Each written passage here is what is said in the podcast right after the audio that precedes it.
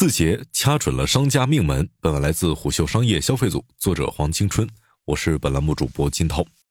不带货、不带团购的视频，即便整体完播率和五秒完播率都不错，但最近自然分配流量也在下降。这个趋势是要倒逼大家跟随平台做直播尝试。一位连锁餐饮品牌负责人向虎嗅表示，抖音正在加大本地生活的资源扶持力度。虎嗅从一位接近抖音内部人士处获悉。二零二二年以来，抖音本地生活团队会分三个阶段对用户进行打标签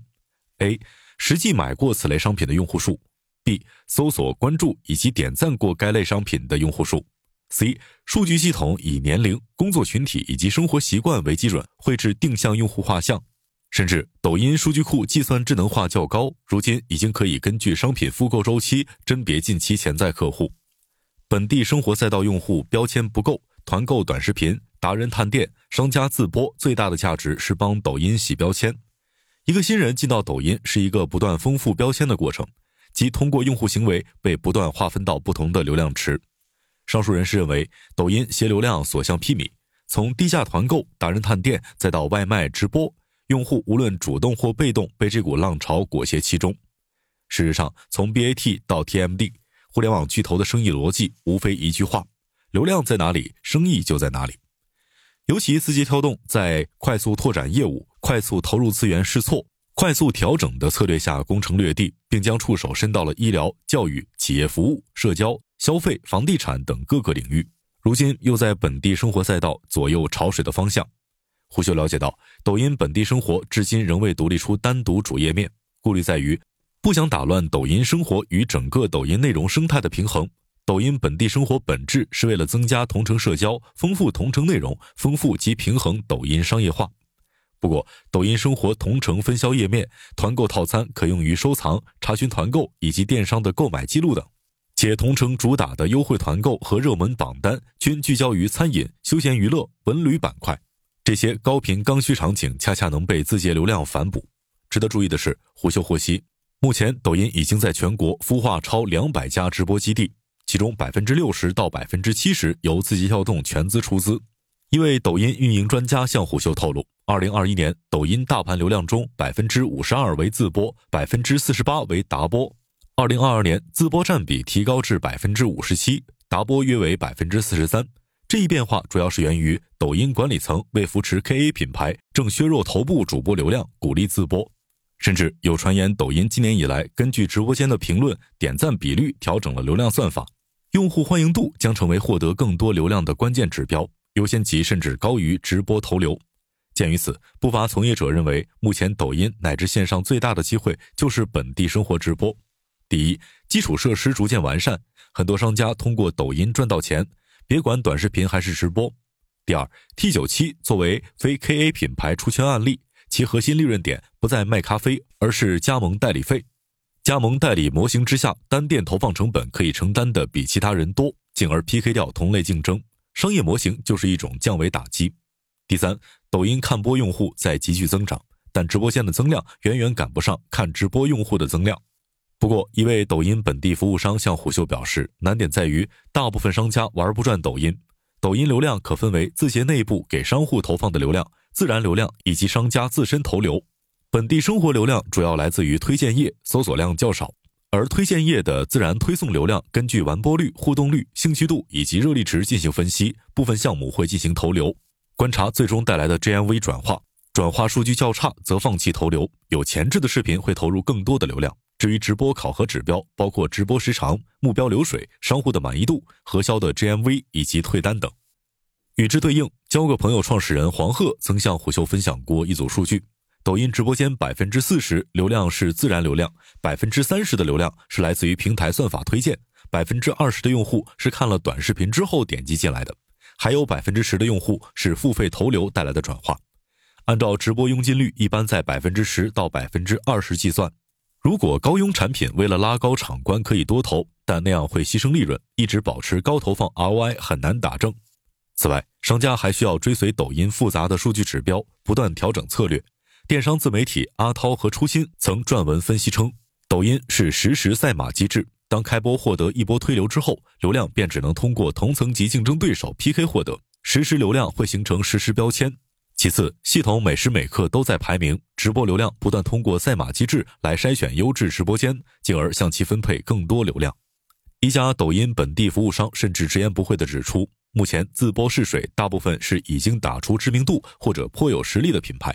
每场直播至少要一位主播和一位场控，再算上拍摄人员、设备成本、投流费用等，如此高门槛让部分中小商家望而却步，有心无力。说白了，品牌自播之所以能够在抖音上快速发展，是因为抖音降低了流量成本，但这种成本会随着参与者的增加而上升。于是，不会拍短视频、不会做直播的商家只能付钱给达人服务商，其中达人服务商收取的前置服务费或后置费用，必须商家核销之后才能够拿到。尤其服务商中间有一条线，左边是短视频直播的流量运维，右边是商家活动策划、线下核销、好评追单等等。这倒逼服务商团队要懂货、懂投放、懂商业模型，具备货盘基础优化能力。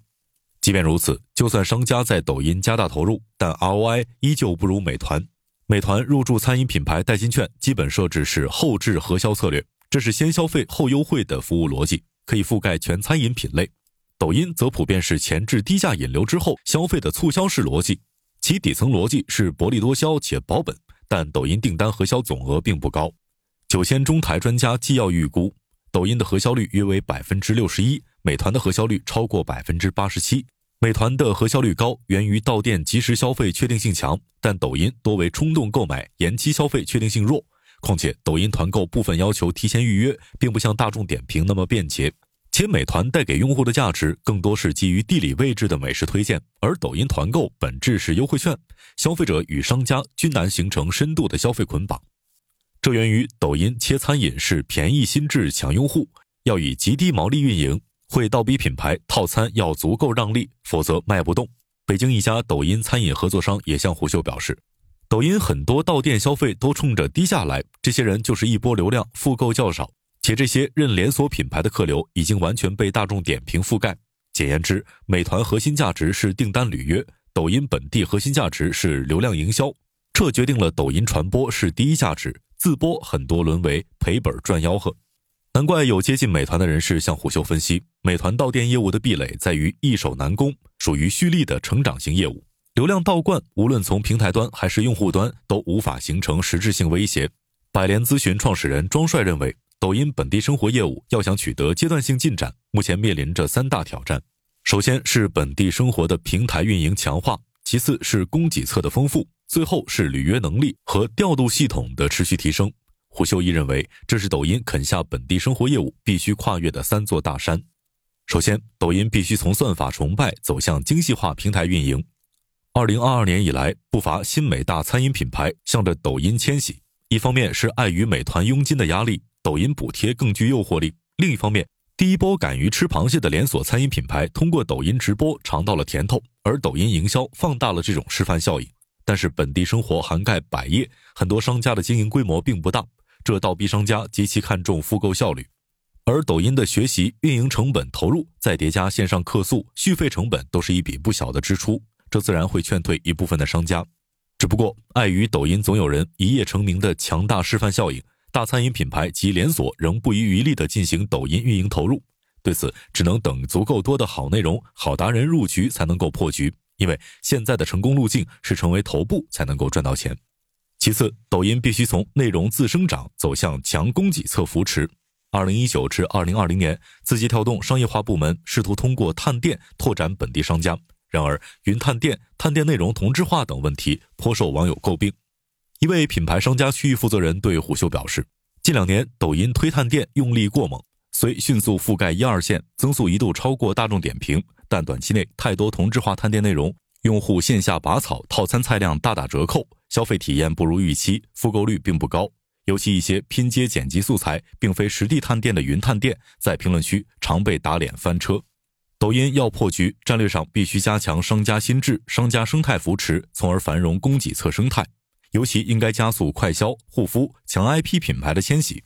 因为这些品牌的平台迁徙成本较低。战术上，抖音系统化数据工具、营销工具的迭代，并强化宣传推广。新的触达通道要求商家建立一套新的用户运营体系，通过掌握营销主动权去强化消费者心智。